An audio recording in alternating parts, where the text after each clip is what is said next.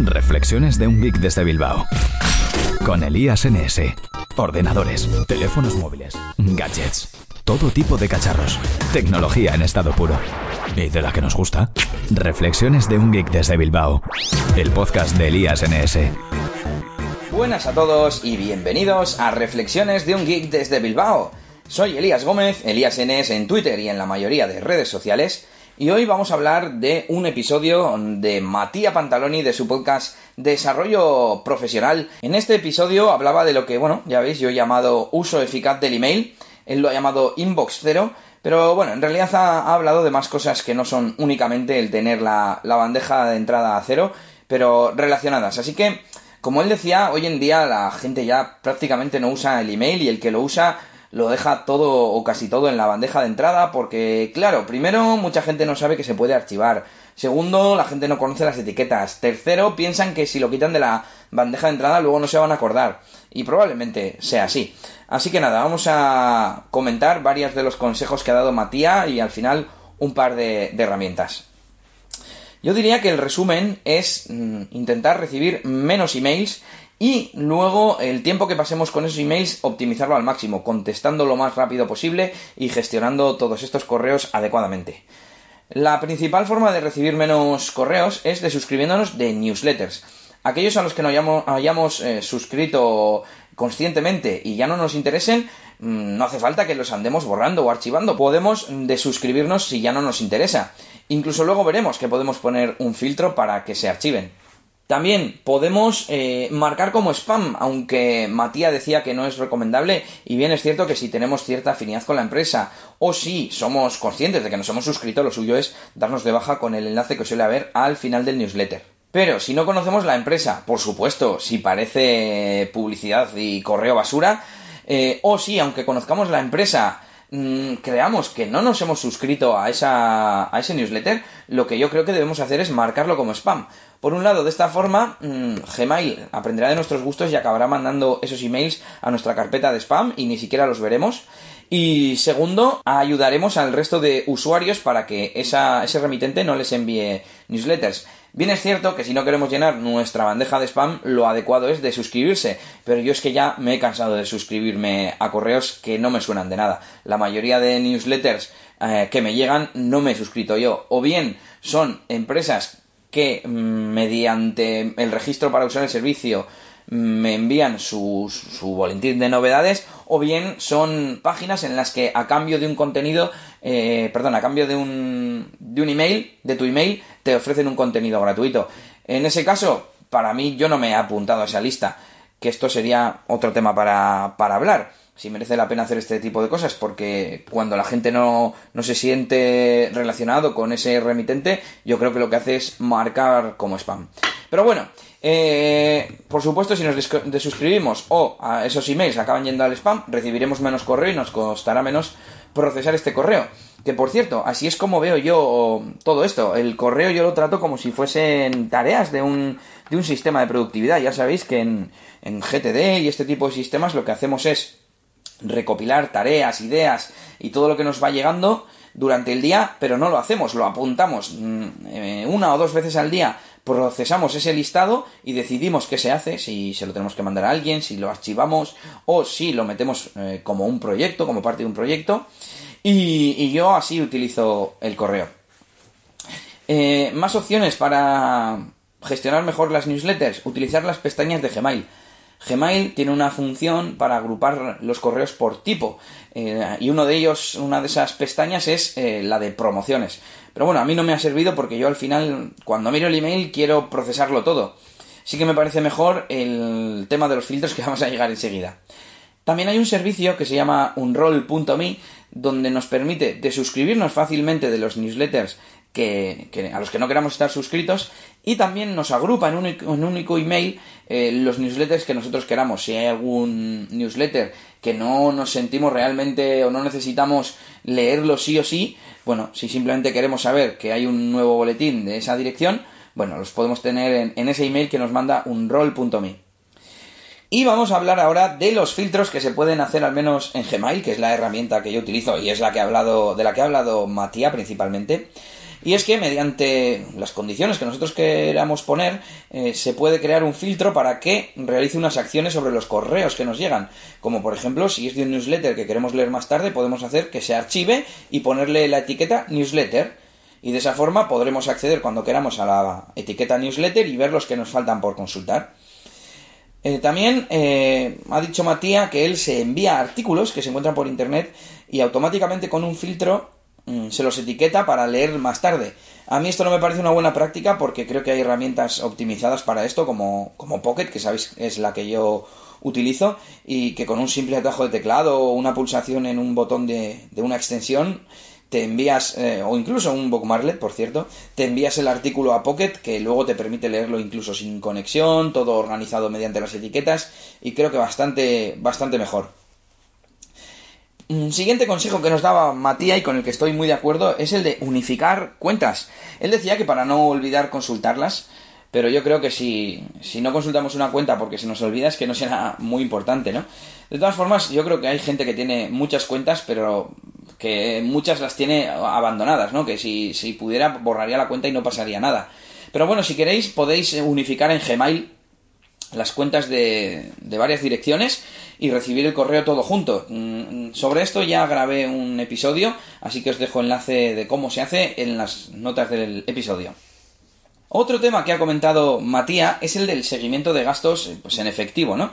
Eh, para no olvidar, pues vas a una cafetería y te tomas algo y te comes algo y lo apuntas. Bueno, pues él lo que hace, lo que ha dicho que hace es mandarse un correo que automáticamente, en función del asunto, me imagino que pone alguna palabra clave, y eh, se le aplica una etiqueta. Y dice que eso lo revisa mensualmente. No he entendido muy bien la finalidad de esta, de esta revisión, pero creo que es mejor utilizar una aplicación dedicada o algún sistema como Airtable, que es el que yo utilizo. Tengo una base de datos en Airtable que además desde el móvil me permite añadir nuevas entradas y de esa forma yo lo tengo todo registrado con su fecha, con el, establecimiento donde he hecho el gasto, con categorías para luego poder sacar estadísticas, etcétera, etcétera, y creo que esa es la, forma de, de hacerlo.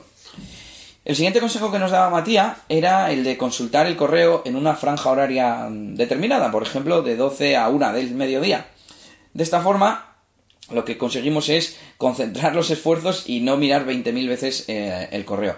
Más o menos estoy de acuerdo, pero yo al menos lo que hago es mirarla varias veces al día y como mm, consulto el correo, como os he dicho, al estilo de productividad o de GTD, lo que hago es procesar muy rápido el correo, borro los que no me interesan, mm, guardo en mi, en mi sistema de productividad, que es Todoist, por cierto, los correos que yo quiera consultar más tarde o que conlleven una tarea que yo ya sé cuál es la que tengo que hacer y contesto los que tengan que contestarse muy rápido y además como, como os digo, eh, yendo al grano que es el, el, siguiente tema que vamos a tratar.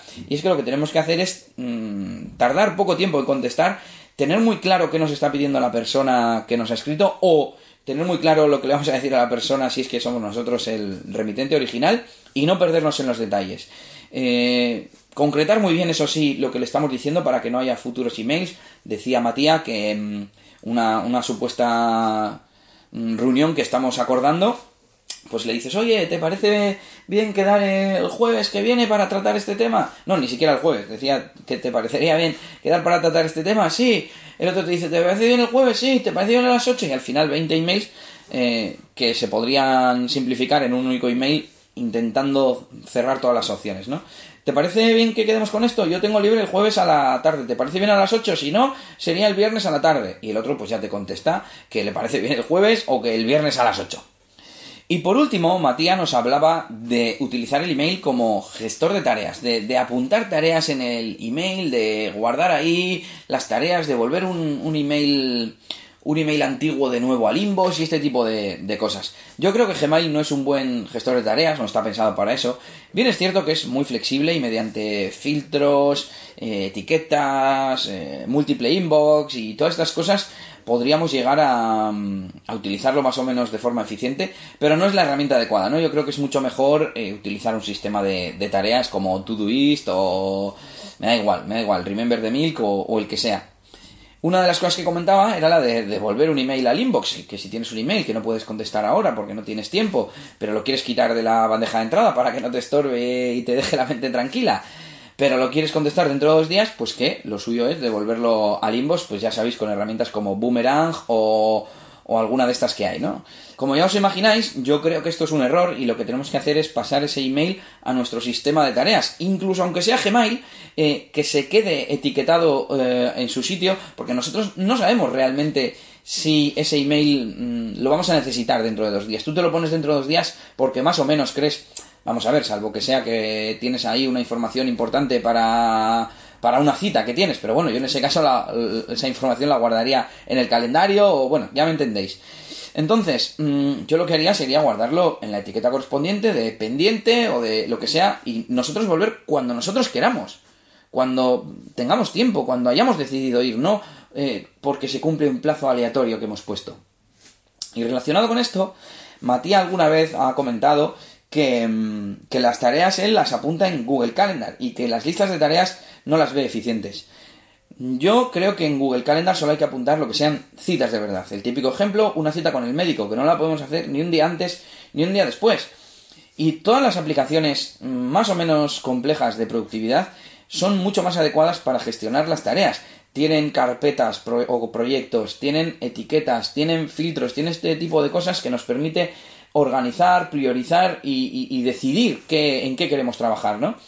Si estamos una tarde y queremos avanzar en un proyecto concreto, vamos a la carpeta de ese proyecto. Podemos ordenar esas tareas por prioridad, por tiempo, etcétera.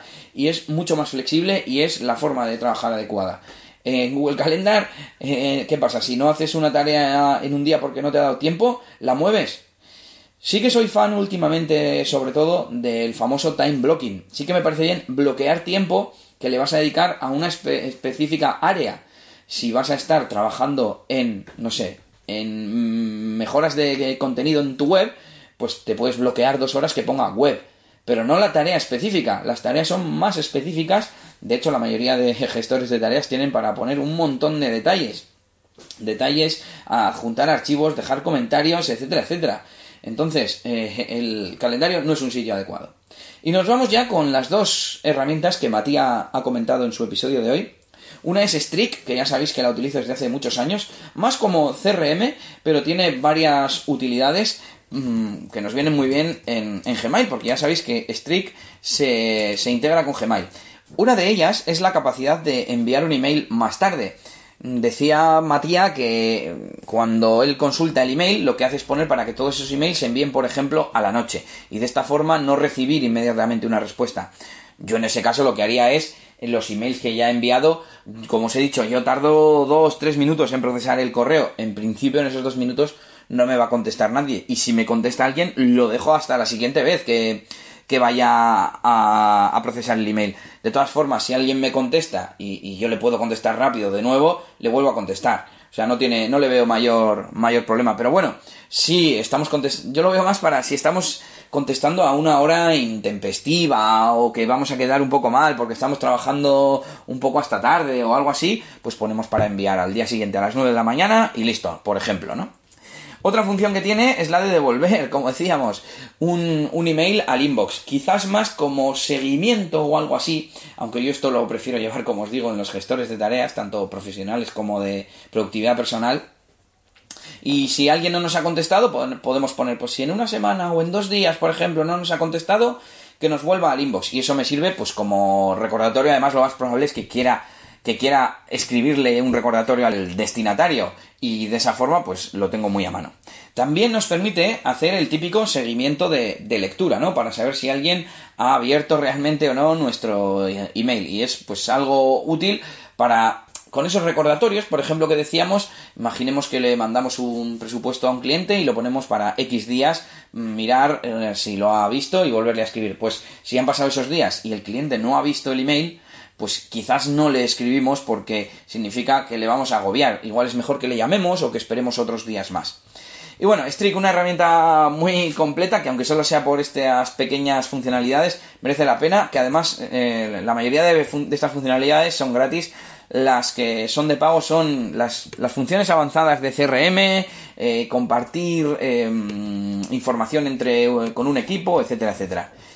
Y la otra herramienta que, que ha comentado Matías se trata de una página web, digamos, en la que te lo veas con tu cuenta de Gmail y mensualmente te manda un informe al correo, un enlace, mejor dicho, a un informe en donde puedes ver a qué horas son a las que más contestas, a los que más eh, contestas y recibes correos, qué día de la semana, cuánto tardas de media en responder, que este sería el único dato al que yo le, le suelo hacer caso, porque no sé, a veces que te pone pues una media de respuesta de 16 horas y siempre me parece como demasiado tiempo, ¿no? Creo que no costaría nada reducir ese tiempo contestando a los emails, aunque sea con un recibido o con intentando forzar ese ir al grano que decíamos, que no costaría tanto. Muchas veces creo que em, vemos un email, nos pensamos que vamos a tardar más de lo que realmente vamos a tardar, etcétera. Entonces, bueno, hay que daros esa otra herramienta. Y bueno, si queréis algún día os puedo contar otras herramientas que yo utilizo en Gmail, eh, extensiones y demás, que, nos pueden ayudar a gestionar más eficientemente el email. De momento, eso es todo. Me podéis comentar en eliasgomez.pro cómo utilizáis vosotros el email, si utilizáis alguna herramienta o extensión, o si utilizáis algún cliente de correo o lo que sea. También me podéis comentar en redes sociales, en Twitter como ElíasNS o donde me encontréis como Elías Gómez. Y nada, con esto es todo por hoy y nos escuchamos en el siguiente episodio. ¡Agur, agur! Esto ha sido todo por este capítulo. Pronto, Elías tendrá más cosas de las que hablaros en Reflexiones de un Geek desde Bilbao. Hasta la próxima. Y recuerda que puedes buscar a Elías Gómez en Google Plus o en Twitter, arroba ElíasNS.